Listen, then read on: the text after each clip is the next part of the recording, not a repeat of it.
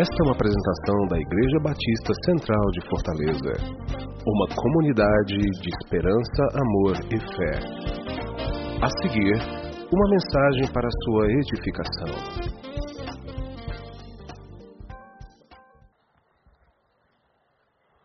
Olá, uma boa tarde, noite na paz de Jesus. Continuo me chamando Armando, vivo, a despeito de ter passado por um sufoco na última quinta-feira. Quarta-feira passada eu estive em João Pessoa visitando um pastor amigo cuja esposa está com câncer em tratamento. Tivemos um tempo muito precioso lá, depois nós retornamos e eu passei em Natal. E lá em Natal, por volta de meio-dia, ah, nós paramos numa loja para comprar um, uma coisa lá, a Heloísa entrou, eu fiquei no carro, estava tranquilo, fazendo contatos aqui com o escritório. Aí entrou um camarada com a 45 do lado e disse: fica quieto, senão morre. E é interessante que da, dos meus 60 anos, né, que eu vou fazer agora no mês que vem, eu nunca tinha passado por esse tipo de situação. E eu sempre pedi a Deus que cuidasse de mim, porque a minha reação não iria ser muito boa. Eu já fui militar, vivo sempre ligado, já escapei de muito assalto, porque eu ando muito ligado, né? Mas naquele dia eu estava tranquilo, tão tranquilo que quem estava dirigindo era minha esposa.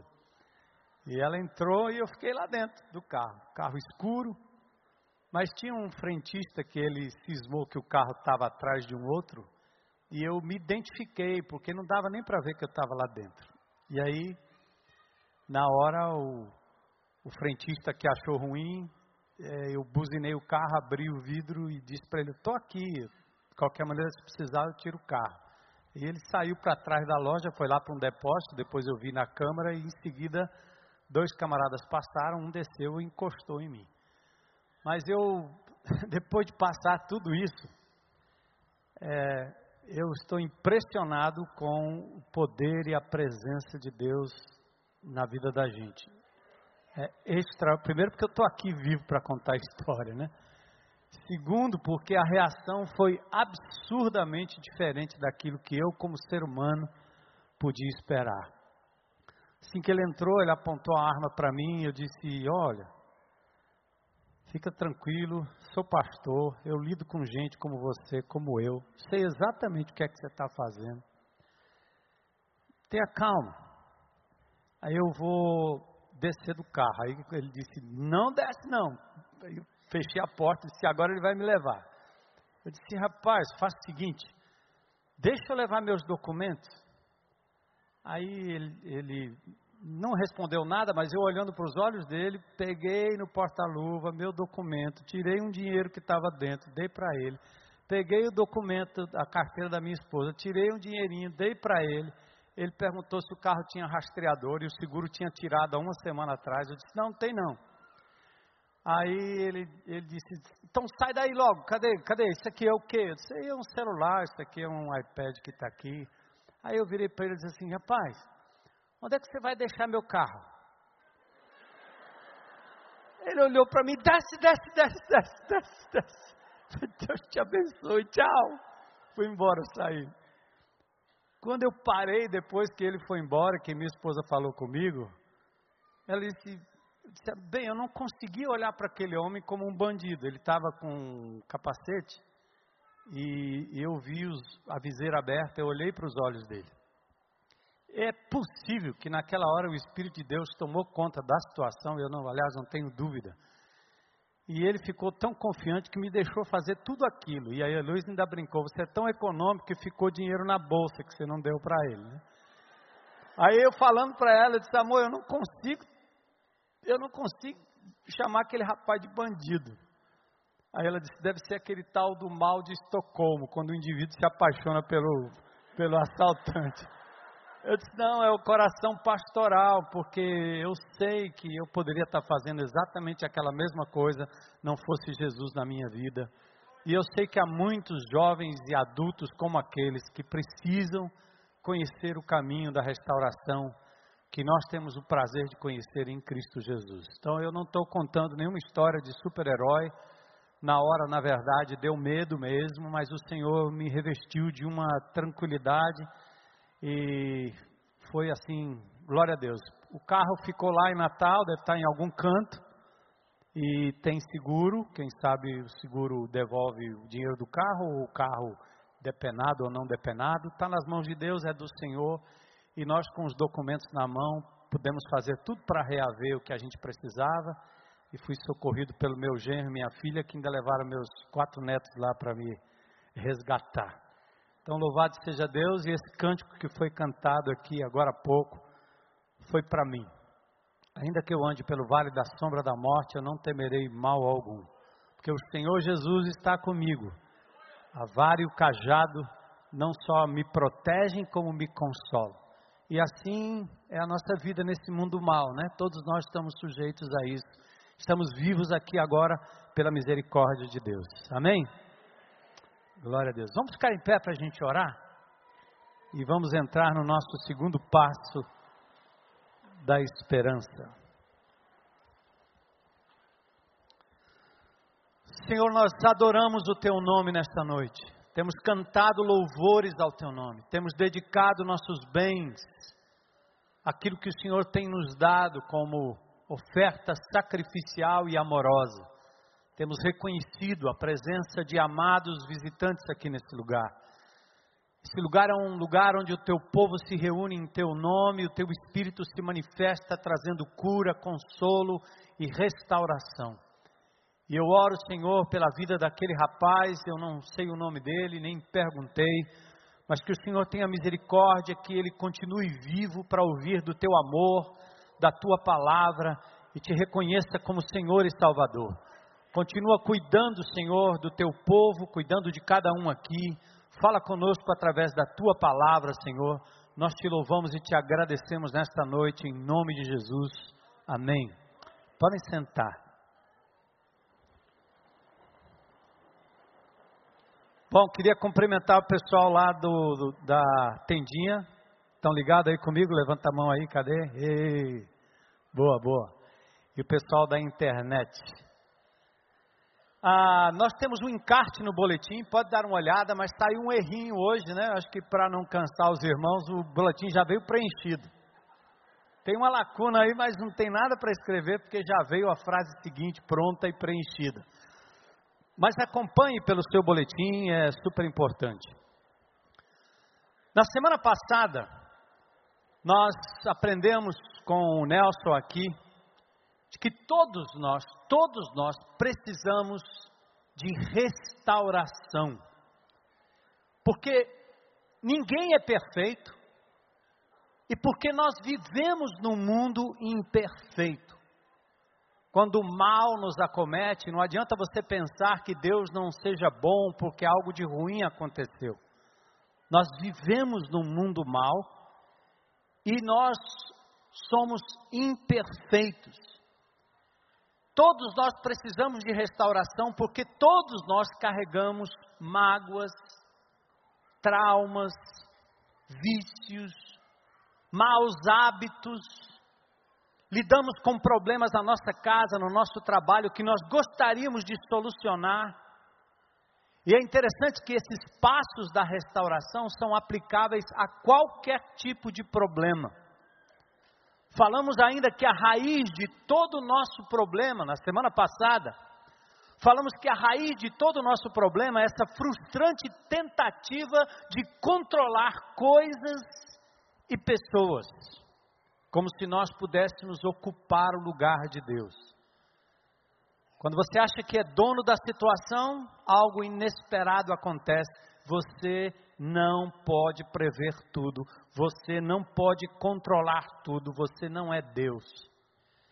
E aliás, quando nós tentamos brincar de Deus, só nos causa fadiga, porque nós nos cansamos, nos frustramos e no final fracassamos quando tentamos controlar as coisas, circunstâncias, quando tentamos controlar pessoas, como o marido, o filho, a mulher, o pai, o patrão, o empregado, o governo. Então, cansados, sobrecarregados e frustrados, nós temos que achar um meio de sair desta armadilha. E talvez a primeira coisa que você tenha que fazer e aprender hoje à noite é que você precisa sair da negação. A negação é aquela atitude que continua dizendo que você é capaz. Você pensa, deixa comigo. Eu tenho controle. Eu vou me sair bem. Não, não, não tenho problemas. Eu estou bem. Isso não é um problema. Posso resolver tudo sozinho.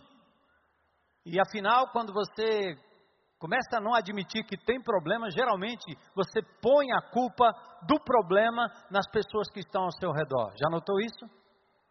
Se ela fosse uma melhor esposa, eu seria. Se ele fosse o melhor esposo, eu faria. Se ele fosse o melhor filho, eu até daria. Se ele fosse o melhor pai, eu obedeceria. E aí você começa a transferir a culpa do seu problema para as pessoas que estão ao seu redor. A negação geralmente nos faz dizer que estamos bem, mesmo quando a casa está pegando fogo.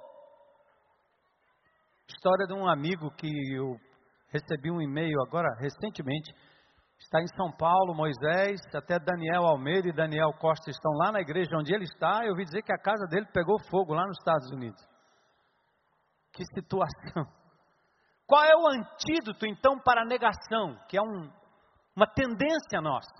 Negar que estamos mal, negar que temos problemas. E aqui eu quero dizer o seguinte: essa palavra não é só para as pessoas que não ainda não conhecem Jesus, estão agora entendendo o caminho da restauração. É para você, meu irmão em Cristo Jesus.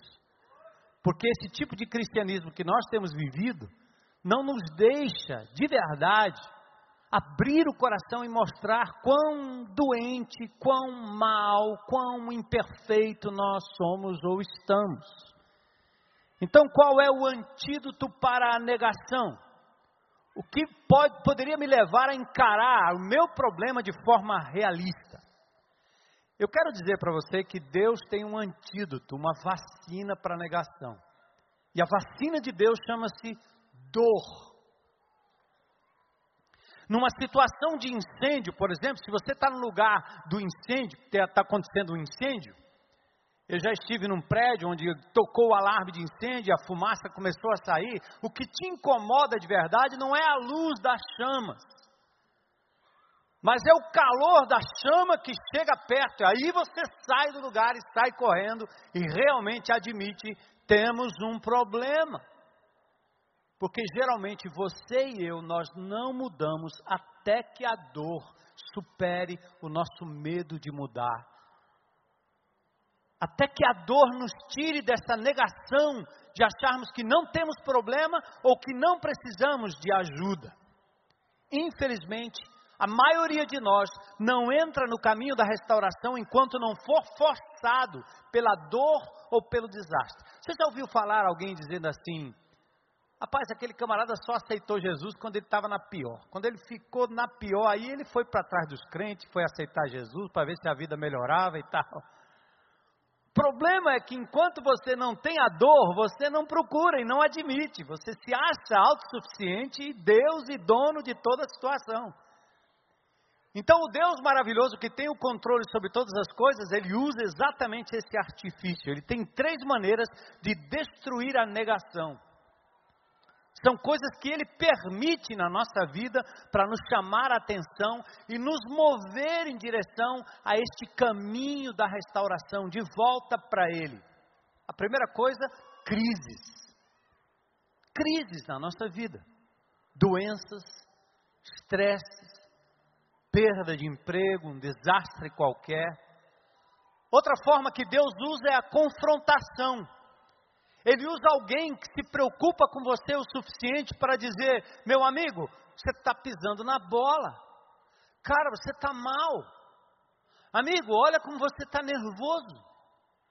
Ei, cara, olha o que você está fazendo, olha a sua saúde, olha o teu semblante, olha o teu corpo, olha o tipo de ritmo que você está empreendendo. Você está perdendo tudo. Você está perdendo a saúde, está perdendo a família, está perdendo a paz. Ei, amigo, o fato é que se uma pessoa diz que você está barbudo, Você pode até dizer é besteira. Se duas pessoas dizem que você está barbudo, é melhor prestar atenção. Se três pessoas dizem que você está barbudo, como diz o ditado, põe a barba de molho. Vai no barbeiro, amigo, que você está barbudo mesmo. E assim, quando alguém fala de alguma luta, de alguma deficiência, de alguma falha do seu caráter, ou algum hábito que está lhe consumindo, se um falar, tudo bem, se dois falarem, presta atenção, se mais de dois apontam uma característica na sua vida, que pode ser um traço de doença, um traço de limitação, um traço de vício, coloca a barba de molho. A dor na vida do homem é um tipo de alarme que toca antes que o incêndio acabe com tudo. Se a sua casa tivesse um alarme de incêndio e ele disparasse no meio da noite, o que você faria? Será que você ia dizer que alarme estúpido? Joga uma pedra nessa porcaria aí que está fazendo barulho. Porque você fica incomodado com o alarme e não se preocupa com aquilo que o alarme está apontando. Então, quando alguém muito próximo a você aponta uma característica na sua vida que está lhe trazendo prejuízo, você vai dizer: para com isso, sai fora. Deixe de cuidar da minha vida, cuide da sua. Ou seja, você quer eliminar o barulho do alarme. Mas Deus, na sua misericórdia, Ele manda o alarme da dor disparar.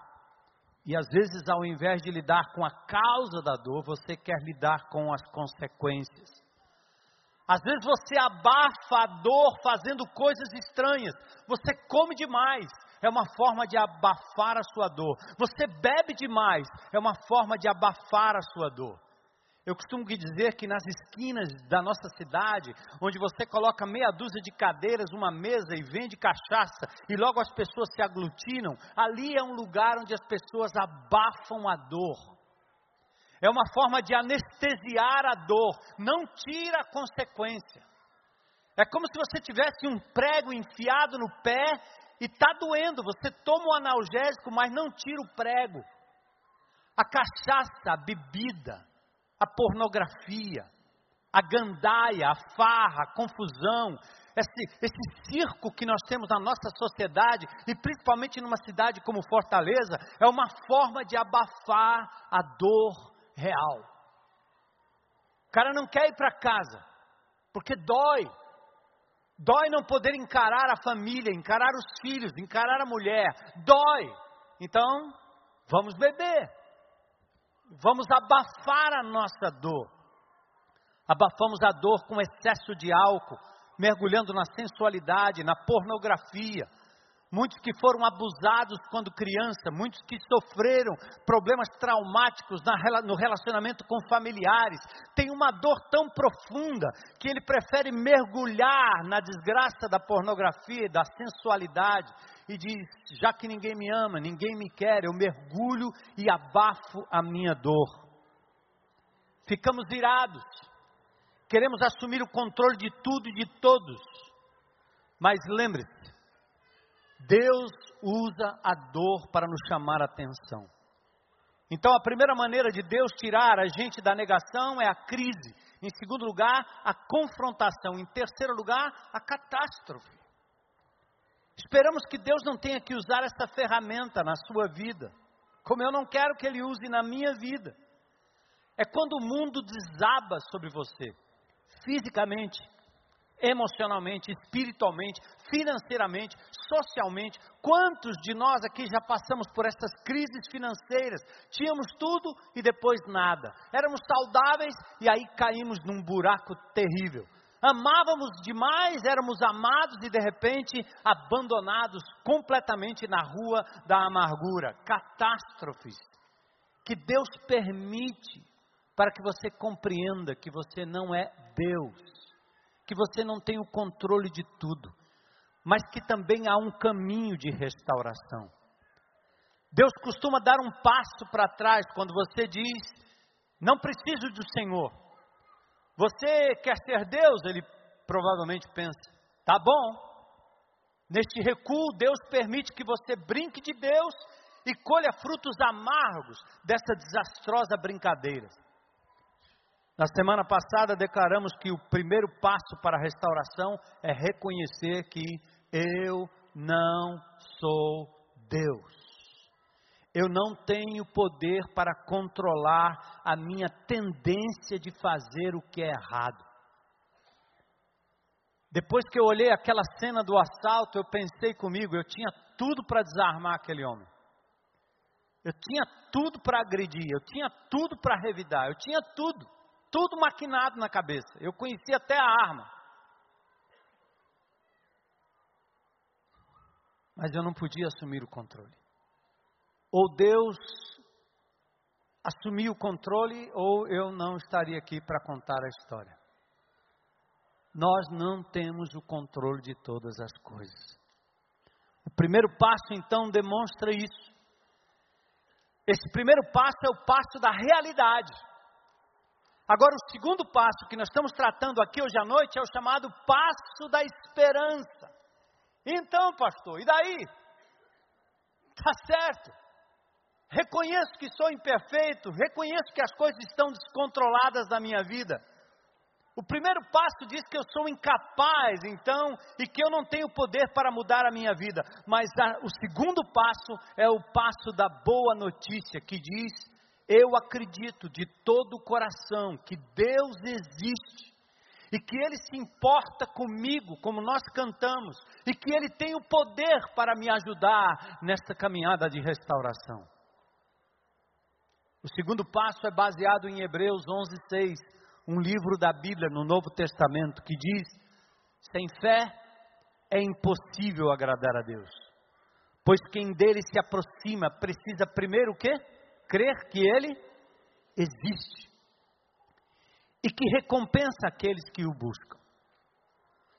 Fé não é essa história de que, ah, eu tenho fé nisso, fé naquilo, fé naquilo outro. Um carro sem freio, você pode pisar com toda a fé do mundo, não vai parar, não vai parar, não vai parar.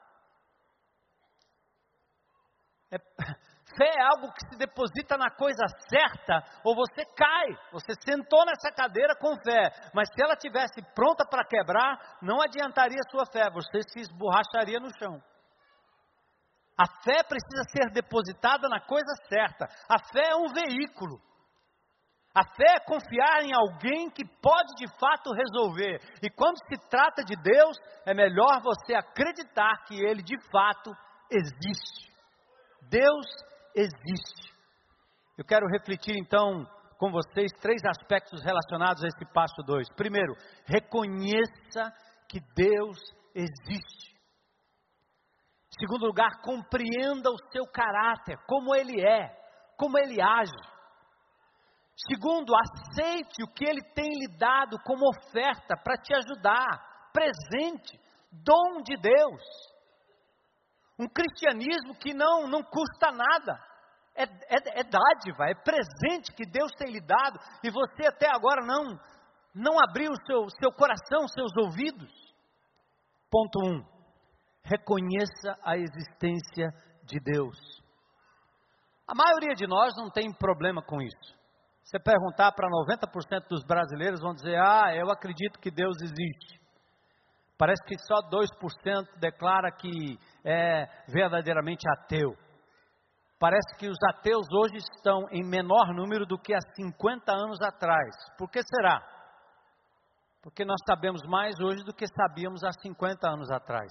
E a evolução da ciência só faz pensar que existe uma força, um poder, uma entidade maior por trás de toda a criação.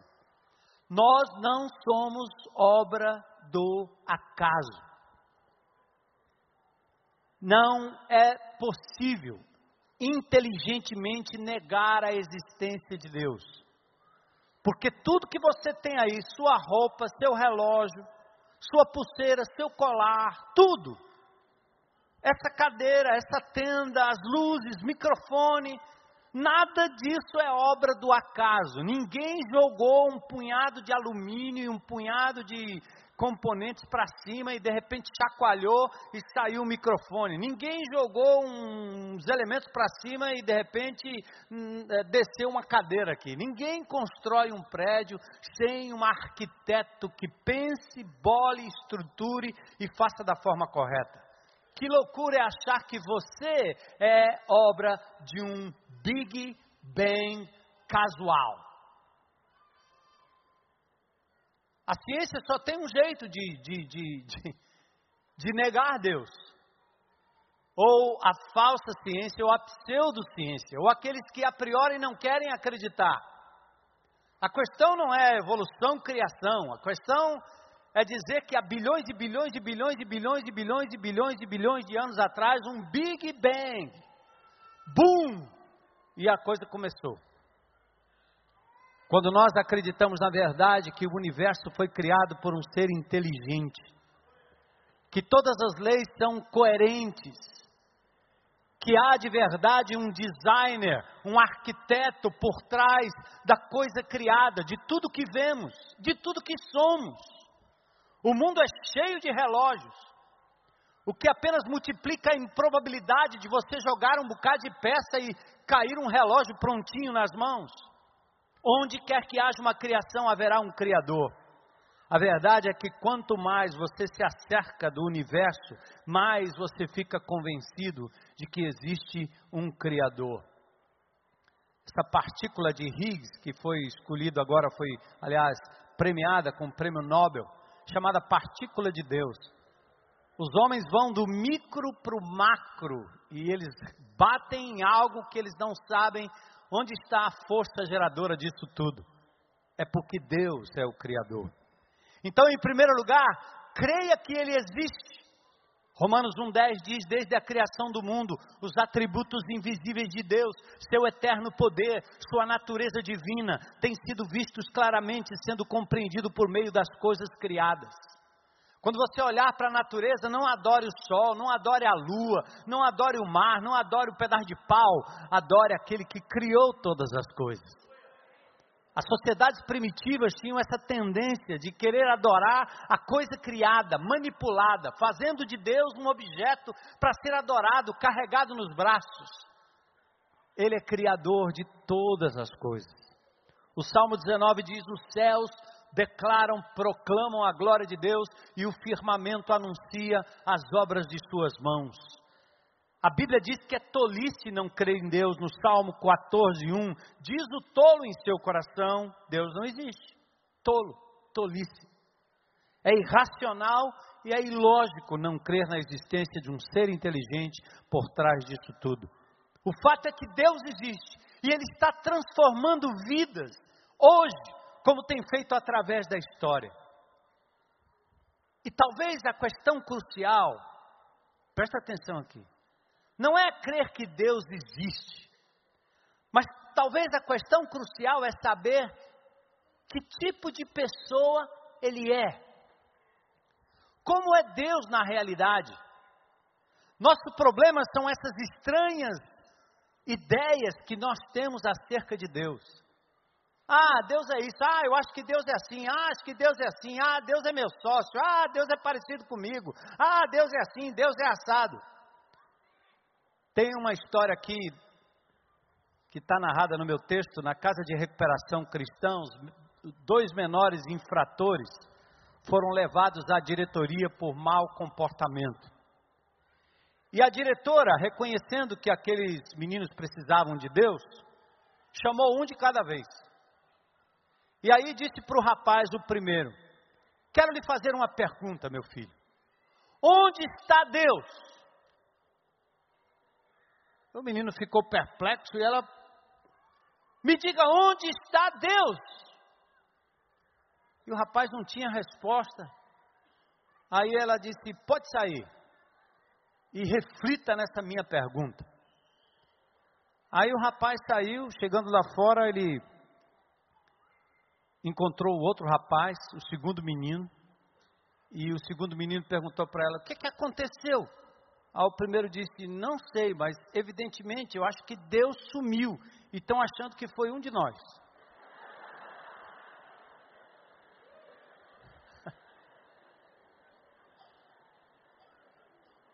Pobrezinho, né?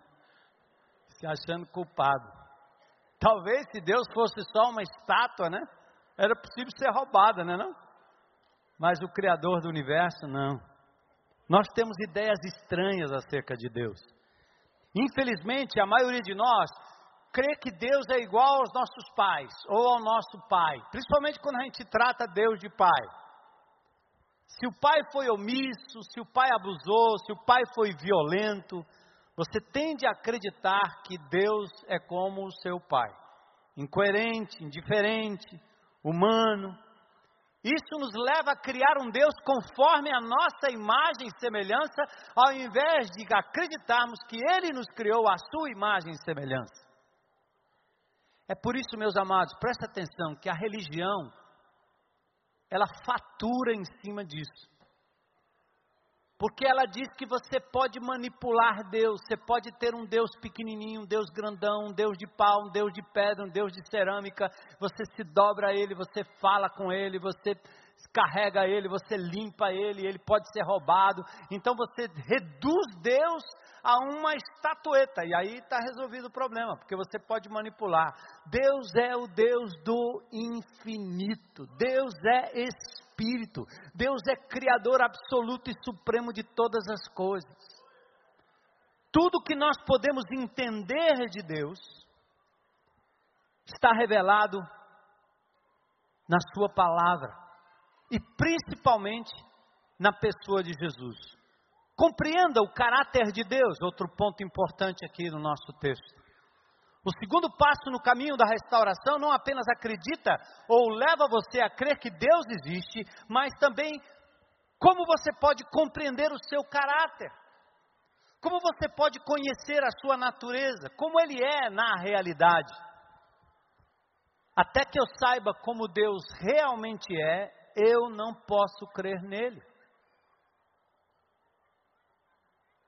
Será que isso faz sentido? Como é que eu vou acreditar em alguém que eu não conheço?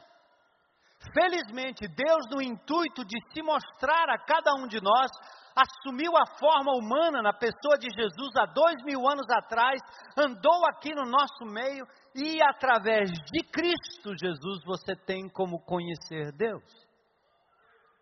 Veja o que diz Colossenses 1,15 fala que Jesus é a imagem do Deus invisível. Se você deseja saber como Deus é, ao menos o seu caráter, feito gente, encarnado, nascido da Virgem Maria de verdade, esse Jesus que andou entre nós sem pecado, que disse coisas tremendas, que fez milagres demonstrando poder sobre a natureza, poder sobre a matéria, poder sobre o espírito, poder sobre o emocional. Ele é a imagem do Deus invisível. Se você está lendo acerca de Jesus, estudando sua vida, você vai aprender muito acerca de Deus nos evangelhos. Existem três coisas, ou existem três coisas que podemos aprender acerca de Deus quando você olha para Jesus. Primeiro, Deus sabe tudo sobre a minha situação. Deus sabe tudo sobre você. Segundo, Deus se importa com a sua situação. Ele se importa com você de verdade. Terceiro, Ele pode me mudar, Ele pode mudar a minha situação. Eu aprendo que Deus sabe tudo acerca de mim. Ponto primeiro. Ele conhece meus hábitos, minhas mágoas, meus problemas. Ele sabe das coisas boas e das coisas ruins.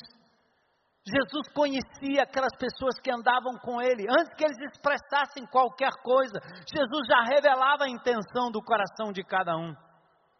Alguns de vocês têm tido uma semana bastante difícil, não é verdade? Como eu tive. Talvez você teve uma luta, uma dificuldade familiar, caseira, uma doença, algo na família, algo no seu próprio corpo. Sua vida pode estar muito difícil, mas veja o que a Bíblia diz. Salmo 56, 8: Tu conheces bem as perseguições que eu sofri, contaste e recolheste num jarro todas as minhas lágrimas, anotaste cada lágrima no teu livro. Isto é incrível. Deus conhece seu caminhar, seu andar, seu sentar. Você não se esconde dele. Você pode correr para onde você quiser. Você não precisa estar numa igreja para Deus saber quem você é e como você está. Onde você estiver, aí na sua casa, num, num bordel, num motel, num buraco, num hotel, num trabalho, numa caverna, num abismo, Deus estará lá com você. Como ele esteve comigo lá dentro daquele carro. Foi ele. Só ele poderia ter feito aquilo. Ter me livrado, como ter te livrado tantas vezes. Só ele conhece os seus pensamentos. Antes que a palavra saia na sua boca, ele já sabe. O salmista diz isso com muita propriedade. A Bíblia diz que Deus conhece você de uma maneira íntima. Ele mantém o registro de todas as suas lágrimas. Você deve estar pensando assim: ninguém sabe o inferno que eu estou atravessando nesse meu casamento ou nesse meu relacionamento. Você está enganado, Deus sabe. Ninguém sabe o quanto eu luto para me livrar desse mau hábito, desse vício que eu tenho, dessa loucura que está me consumindo. Pense, engano, Deus sabe. Você pode dizer, ninguém sabe a depressão e o medo que eu estou passando. Deus sabe. E Ele tem mantido o registro das suas lágrimas. Ele sabe de tudo, nada escapa à sua observação. Salmo 31, 7. Tu vistes os meus problemas, o meu coração apertado. Deus sabe das suas necessidades e a Bíblia diz que Ele sabe o quanto você precisa, o que você precisa, antes mesmo de você clamar. Ele vê a crise da sua alma agora. Agora. Salmo 69, 5 diz: Tu bem sabes como fui insensato, ó Deus. O salmista fala com Deus de forma franca, dizendo: O Senhor sabe que eu menti, que eu errei, que eu neguei, que eu traí. O Senhor sabe que eu tentei abafar a minha dor, o Senhor sabe que eu assumi o controle, o Senhor sabe do meu vício, que eu curto lá no escondido, o Senhor sabe que eu faço na internet, o Senhor sabe que eu tenho feito no escuro, o Senhor sabe, o Senhor sabe. Bem, você tentou esquecer essa parte da história porque não queremos que Deus saiba de todas as coisas estúpidas que fazemos, não é? Porém, nada escapa ao seu conhecimento. Você está sendo monitorado 24 horas. Eu fui correndo na loja, vi a câmera e vi todo o movimento. Alguém filmou tudo. Imagine o Senhor. Sabe e sabia de tudo sabia e sabe de tudo. Ele conhece os seus dias bons e os seus dias maus. Ele conhece suas loucuras, suas decisões tolas e impressionantemente, a despeito de tudo isso, Deus ainda nos ama. A despeito de tudo que você tem feito, de tudo que você tem vivido, de tudo que você tem curtido, Deus ainda lhe ama. Incondicionalmente. E é por isso que Ele está lhe trazendo aqui para esse caminho da restauração, usando talvez a dor, a frustração e o sofrimento para lhe chamar a atenção e lhe trazer de volta para Ele. Deus se importa com a minha situação. Salmo 103, versos 13, 14. Ele é como um pai que ama e compreende seus filhos, pois ele sabe que nós não passamos de um punhado de pó. Deus sabe do que somos feitos, que somos frágeis, que não somos super-homens, Deus é carinhoso e cheio de simpatia. Em Jeremias 31, ele diz: Eu tenho amado você com amor eterno. Eu tenho tentado lhe atrair com amor incondicional. Eu não quero nada de você, eu quero apenas uma oportunidade para lhe dizer que eu lhe amo, a despeito de como você esteja, daquilo que você esteja fazendo. Venha.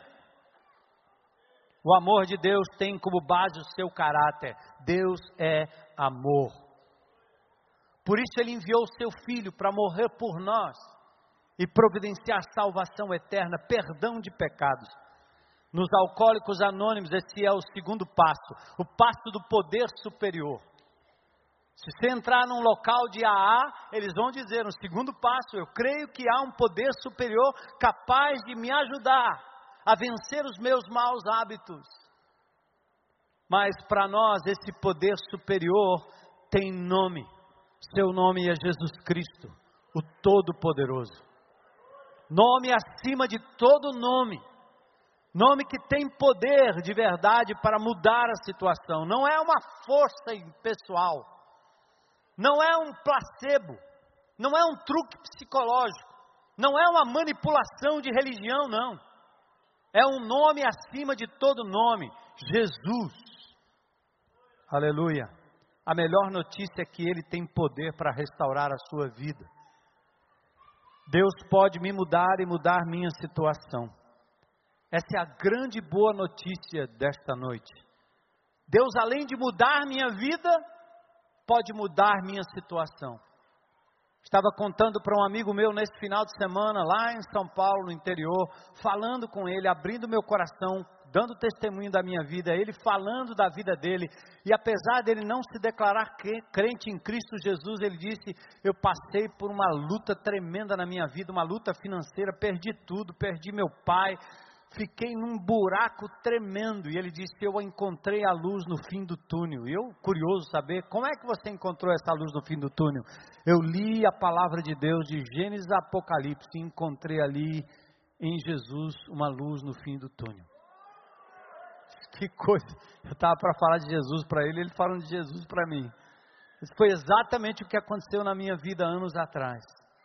Deus pode mudar a sua situação. Deus pode mudar a sua vida. Paulo diz: Oro para que vocês comecem a compreender como é incrivelmente grande o seu poder para ajudar aqueles que creem nele. Foi esse mesmo grandioso poder que levantou Cristo dentre os mortos. Você não pode ficar paralisado aí, meu amigo, deixando para amanhã, achando que amanhã resolve, depois resolve, depois eu consigo depois eu me livro. Um dia vai dar certo. O que você deve fazer é acreditar que se Deus foi poderoso para ressuscitar Jesus Cristo dentre os mortos, Ele também pode ressuscitar um relacionamento morto, uma vida morta, um espírito morto, um emocional morto. Ele pode ressuscitar a pessoa de uma doença, Ele pode libertar você de um vício, Ele pode ajudar você a fechar a porta do seu passado de tal maneira que aquelas memórias que lhe perseguem não mais lhe perseguirão. Glórias ao teu nome. Em Lucas 18, 27, Jesus respondeu: O que é impossível para os seres humanos, presta atenção, é possível para Deus aquilo que você não pode, aquilo que o ser humano não pode, Jesus pode. Deus pode. A Bíblia diz que nada é impossível para Deus. Você diz: Eu não compreendo a minha situação, eu tenho tentado mudar, mas eu não posso. Mas nada é impossível se você entregar sua vida, sua situação, seu vício, sua imperfeição, seu problema a Jesus. Vamos ouvir o testemunho de um casal que deu esse segundo passo e a gente prossegue com o nosso texto. Dizer?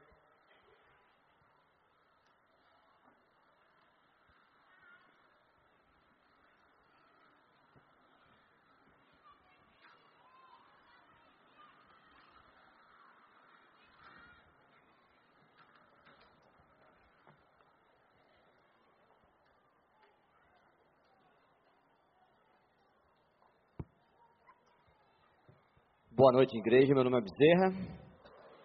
Sou um discípulo de Jesus em processo contínuo de restauração, que encontrei a esperança no meu poder superior, Jesus Cristo. Estou aqui hoje com um casal precioso que Deus restaurou, que encontrou essa esperança também. Amigão, qual o teu nome, qual a tua área de restauração? Começando pela amiga, então.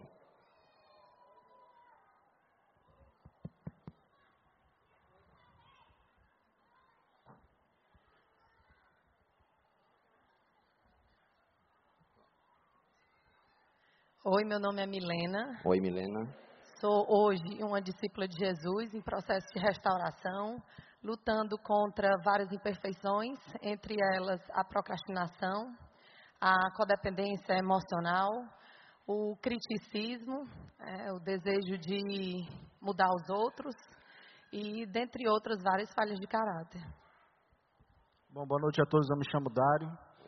Também sou um discípulo de Jesus, em processo de restauração, lutando contra a dependência química das drogas, lutando contra a pornografia, lutando contra o orgulho, a autossuficiência, lutando contra a ira e contra esse meu perfeccionismo e dentre outras falhas de caráter que tem também. Muito bem. Dário, me conta um pouco, é, você falou da sua luta aí com a drogadição, com o alcoolismo, e nós hoje estamos falando do passo da esperança. Em quem você buscava esperança? Ou em que você buscava esperança, amigão? Na realidade, assim, desde, desde a minha infância, desde os 8, 9 anos de idade, quando eu comecei a, a entender ou a perder né, a ingenuidade, eu sempre depositei a confiança em mim, né? Sempre depositei a confiança em mim. Sempre eu achava que eu poderia conquistar tudo o que eu sonhasse. Né? Desde moleque, desde criança, eu fui crescendo e fui cada vez mais tomando posse de, de, dessa certeza que eu tinha força para conseguir, para ser rico, para conseguir estudar, para ser alguém na vida, para conseguir aproveitar a vida, para ter relacionamentos que eu quisesse ter. E depois de um tempo, quando eu descobri é, que, que, eu perdi um pouco dessa esperança em mim, em mim mesmo, eu comecei a depositar em fatos, em coisas, em pessoas. Eu depositei a minha esperança quando eu fosse casar, que as coisas iriam mudar. Eu depositei minha esperança em quando a minha primeira filha fosse nascer, que eu iria mudar. Quando a minha segunda filha fosse nascer, eu iria mudar. Na realidade, a minha vida toda foi tendo essa falsa esperança em mim, mesmo, em, em pessoas e em fatos que poderiam mudar a minha vida, a minha história. E você, amiga? Você buscava esperança em quem? Primeiro, eu achava que buscava em Deus, né? Sempre colocava o nome dele e falava nele, mas ao mesmo tempo que eu achava que buscava, eu não verdadeiramente buscava porque minhas ações não condiziam, né? Levei uma vida assim de adolescente buscando mesmo aquela alegria que eu sabia que era nele, mas buscava bebendo, buscava na questão de muita saída, nas amizades e é, como meu esposo falou, quando a gente se casou também, é, nos casamos com um problema, que a gente vai colocar aqui, a questão da drogadição dele. Então, eu achava que a minha esperança agora estava na mudança dele. Ele falou, depois nossa filha nasceu, e eu achava que é, eu tinha poder sobre a vida dele e que eu iria mudar, e foi a primeira e foi a segunda, e sempre eu também colocando a esperança em fases, em situações, né? E achando que tudo aquilo ali dependia de mim mudar toda aquela situação. Achava que eu tinha essa força. Ok, amiga. Dário, quais foram as consequências, amigo, de você buscar essa esperança na pessoa errada, no, em algo errado? Assim como eu confiei sempre em mim mesmo, desde 9, 10 anos, eu lembro que primeiro contato com, com a substância química foi com cigarro. Eu pegava o cigarro escondido da minha irmã mais velha, ia fumar no terreno vizinho de uma fábrica. Então, assim, no decorrer de toda a minha história, adolescência, comecei a, a, a, usar o álcool, a beber, comecei a sair, comecei a achar realmente que eu tinha que aproveitar a vida ao máximo. E comecei a usar álcool, comecei a fumar cigarro, lança perfume, comecei a usar todo tipo de droga. Comecei a usar maconha, comecei a usar usava êxtase, LSD, e o ponto final disso tudo, né, e, e, e dentre tudo isso, relacionamentos né, rasteiros, superficiais, né, voltados apenas para o prazer, realmente, para sentir prazer. E a droga, o, o, o mau hábito do vício, a compulsão, isso foi tomando conta e foi criando raízes mais fortes foi me dominando com o passar do tempo. É mesmo diante de tudo que eu estava vivendo, mesmo diante de repente de um crescimento profissional, de estar tá estudando, estar tá, tá caminhando na minha vida, as coisas acontecendo. Então isso me dava maior certeza de que eu estava vivendo aquilo é que, é que, era o, que era o certo. Então eu estava indo no caminho certo. Só que quando eu menos pude perceber, aliás, eu fui, foi, demorei muito para perceber isso, é que eu estava sendo dominado por isso tudo. E toda aquela liberdade, aquele sonho de criança que eu tinha, de ser livre, de conhecer o mundo, sair de casa com 18 anos, e comecei a tomar de conta da minha vida, achando que eu tinha poder sobre tudo é, veio toda a contradição. Quando eu me vi dentro de um quarto, sentado, com um prato cheio de cocaína na minha frente, fumando seis, sete baseados por dia, usando todo tipo de droga, deixando, abandonando minha mulher. Eu não queria saber de mulher, eu queria saber da droga. Eu não queria saber das minhas filhas que batiam na porta do quarto, eu queria usar droga. Aliás, se alguém batesse, eu derrubava a porta por cima. Então, agressividade dentro do meu lar, violência contra minha esposa, agressividade não só física como verbal, distanciamento de tudo e de todos. Então, a incoerência maior foi quando eu vi que estava preso realmente nesse momento dentro de um quarto. E para você, Milena, como foi passar por toda essa turbulência? Quais foram as consequências para a sua vida, amiga? As consequências foi que eu, é, em meio a essas minhas compulsões, essas doenças, fui vendo cada vez mais que elas me consumiam e que eu não tinha controle sobre elas, né? E conhecendo o Dário, namorando com ele, casando, foi quando Deus me mostrou claramente isso, né? Eu achava, porque sempre o problema era o outro, né? Minha forma crítica de ser e mudar as pessoas, é, julgar, eu sempre achava que o problema estava no outro, nunca em mim. E foi isso que aconteceu. Quando a gente casou, eu vi muito problema nele. Ele é o louco, ele é o drogado. E Deus foi me mostrando que eu também era uma louca. É, eu também era cheia de falhas, cheia de defeitos e que eu precisava também de restauração, até mesmo para estar junto do meu marido, para viver minha vida melhor e ajudá-lo a viver melhor. Ok, amiga. Dário, amigão, como foi que você descobriu que Deus se importa com você, amigão? O que me impactou no primeiro momento foi, eu tinha saído de casa já há mais de 12 anos, há mais de 10 anos que eu não vi meu irmão, e minha, minha esposa conseguiu contato com ele, eles não souberam, não sabiam o que estava acontecendo. E assim que ela falou com ele, três, uma semana depois ele estava aqui. E aquilo já me impactou. E eu perguntei: o que você está fazendo aqui, cara? Ele, meu irmão, eu vim aqui saber como você está. E começou a falar de Jesus para mim. Só que eu conhecia meu irmão da infância, da adolescência. Falei: meu irmão, que história é essa de Jesus aí? Que papo é esse para cima de mim?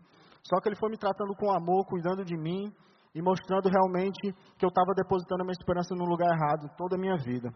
E como eu já não tinha esperança, né, e não tinha o, o, o que fazer mais, realmente eu decidi botar e colocar essa esperança nesse Jesus. E foi aí que a história começou a mudar, né? O, poder que a droga tinha sobre mim, Jesus arrancou dos meus ombros.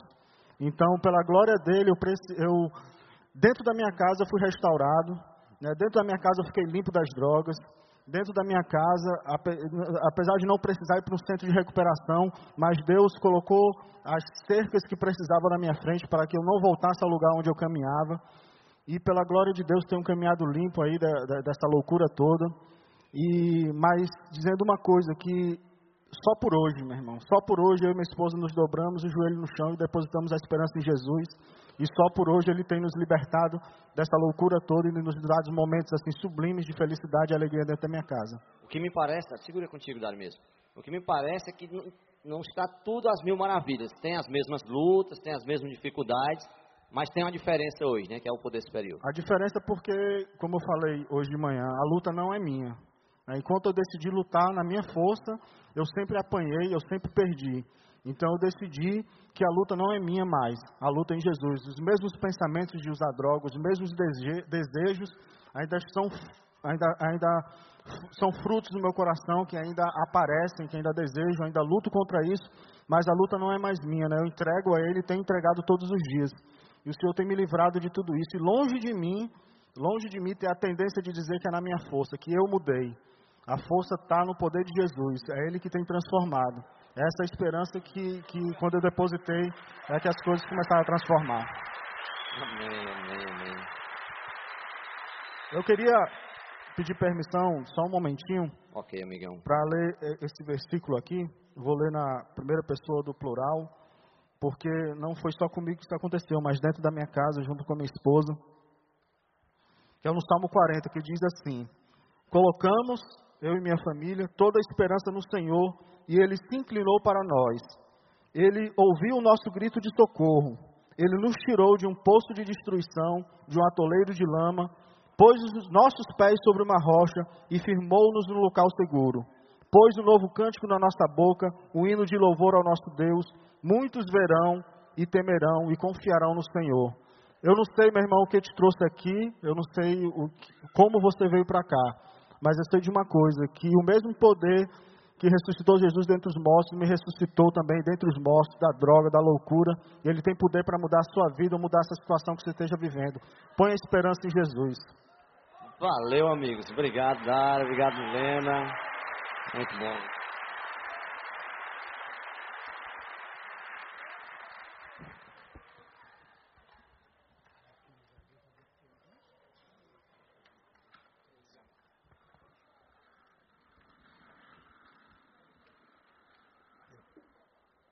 Obrigado.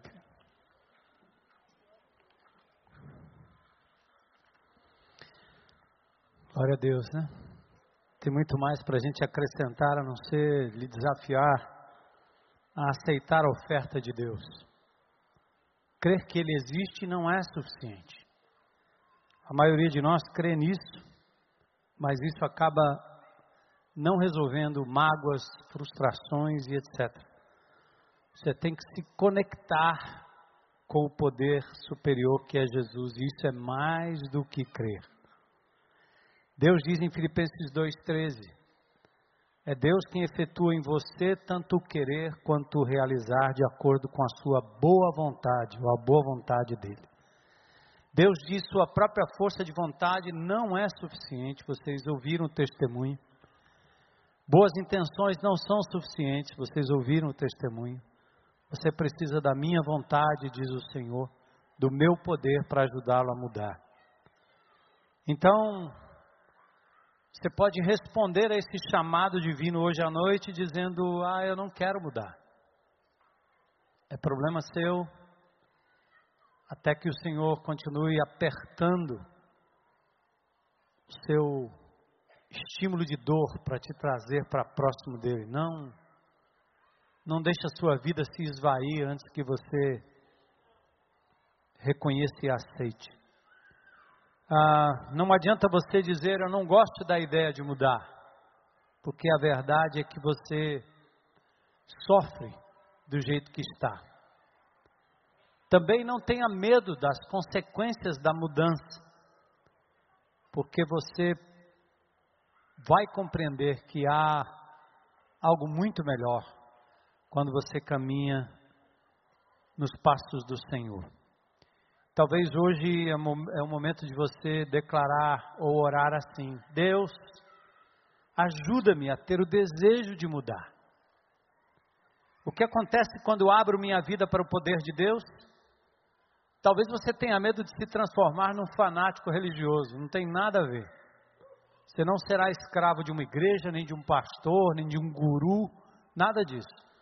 Essas são pessoas comuns, como eu sou uma pessoa comum, também lutando com as minhas falhas de caráter e caminhando dia a dia na dependência do Senhor.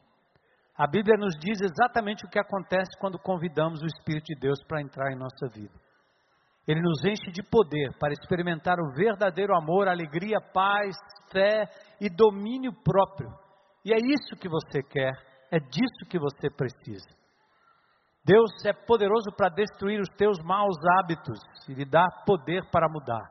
Além disso, o amor que Ele vai derramar na sua vida é um amor que você jamais experimentou.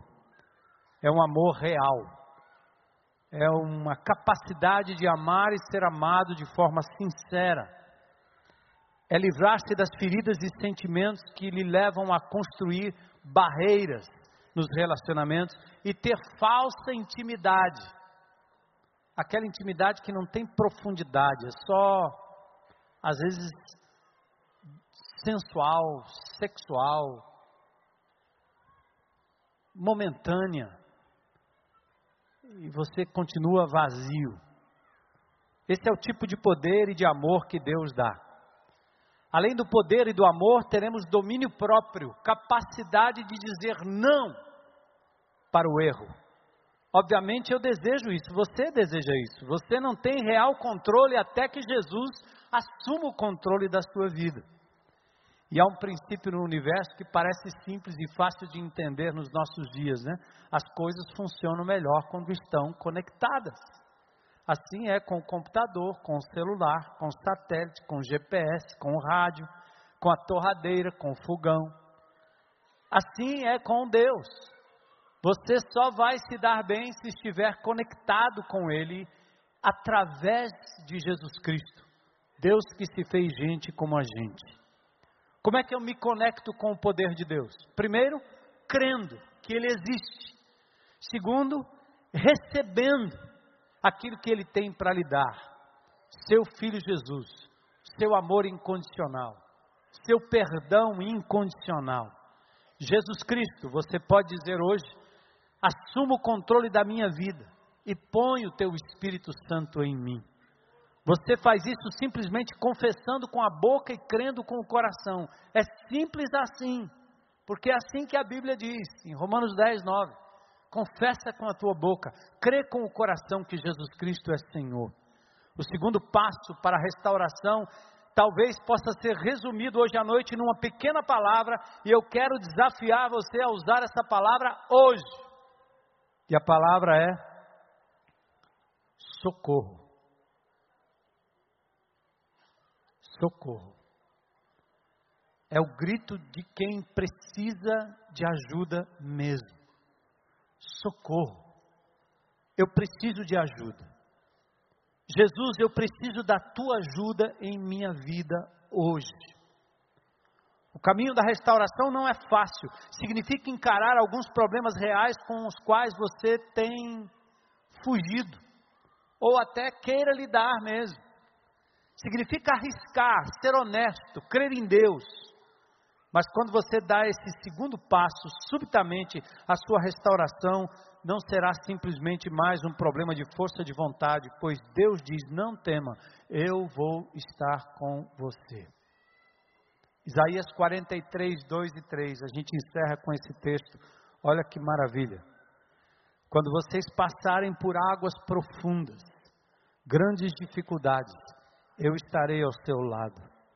Quando vocês tiverem que atravessar grandes rios, problemas difíceis, não se afogarão quando tiverem de passar pelo fogo, pelos sofrimentos, pelas perseguições, não se queimarão, as chamas não farão mal a vocês, porque eu sou o Senhor seu Deus. Deus diz: Eu estarei com você esta semana, na que vem, no próximo mês, no próximo ano, na medida em que você encara aqueles assuntos que você tem estado com medo de encarar por toda a vida, Ele vai estar com você. Então, deixe-me fazer umas perguntinhas para terminar. O que é que lhe machuca hoje? O que é que você está atravessando nesse momento que tem sido como águas profundas? Você se sente como se estivesse afundando pela última vez? Talvez você está ameaçando, ou seja, passando por um incêndio, né? E as chamas estão ameaçando a sua vida. Você se sente como se estivesse preso num buraco e diz: Eu simplesmente não tenho poder para mudar, sinto-me incapaz. Quero dizer que há um poder superior com o qual você pode se conectar hoje à noite. Seu nome é Jesus Cristo. E eu quero fazer um convite, não apenas a você que nos visita hoje, mas a todos aqui, todos os irmãos amados em Cristo Jesus. O caminho da restauração é para todos nós. É para mim, é para você. E eu gostaria que você desse aí no seu coração esse grito de socorro: Senhor, ajuda-me, socorre-me, vem ao meu encontro. E eu queria convidar você a curvar sua cabeça em oração aí por uns instantes. E queria fazer um convite a qualquer pessoa que aqui hoje à noite, entendendo que é imperfeita, entendendo que vive num mundo imperfeito, entendendo que tem lutas interiores, entendendo talvez que tem tentado amenizar a dor através de hábitos ruins, vícios outros, entregando a vida a pessoas que nem podem ajudar de verdade, talvez tão dependentes de vícios e outras coisas quanto você mesmo. Mas hoje à noite você quer dar um grito e dizer: Eu me rendo, socorro, eu me entrego. Jesus, entra na minha vida, entra na minha casa, entra no meu ser, entra no meu corpo, entra nos meus pensamentos, entra no meu quarto, entra na minha saúde, entra no meu computador, entra nos meus hábitos e me transforma hoje. Eu quero perguntar se tem alguém aqui hoje à noite que gostaria de publicamente dizer: Eu quero entregar minha vida a Jesus hoje. Quero ser perdoado. Quero parar de brincar de Deus e me entregar totalmente a Ele para receber perdão de pecados e poder para andar no caminho da restauração. Tem alguém aqui hoje à noite? Levanta sua mão aí onde você está. Tem alguém? Glória a Deus. Glória a Deus. Glória a Deus. Glória a Deus. Glória a Deus. Se você está aí na internet, faça essa oração também, diante de Deus. Você não está tomando uma decisão por mim nem por esta igreja, você está tomando uma decisão por Cristo. Ela é aberta, ela é pública, porque Jesus publicamente se doou por nós na cruz do Calvário, morrendo para nos perdoar e ressuscitando para nos dar vida. Lá na tendinha, mesma coisa. Vamos nos colocar em pé e eu quero convidar as pessoas que tomaram uma decisão ou que decidirem por uma decisão hoje à noite, saiam do seu lugar, venham aqui à frente para a gente poder orar com você aqui. Você quer entregar sua vida a Jesus hoje à noite? Saia do seu lugar e venha aqui à frente. Irmãos, não mexam nas cadeiras ainda. É um momento especial em que vidas estão sendo tocadas pelo poder de Jesus. É um momento para a gente orar, para a gente estar em espírito de oração para que Deus complete a obra. Se tem, pode vir, vem à frente, venha, para a gente orar com você e por você aqui. Glória a Deus. Você ouviu uma mensagem produzida pelo Núcleo de Comunicação Audiovisual da IBC, que conta com um vasto catálogo de mensagens em áudio e vídeo. Para maiores informações, passe um e-mail para nca.ibc.org.br ou ligue 85 3444 3643.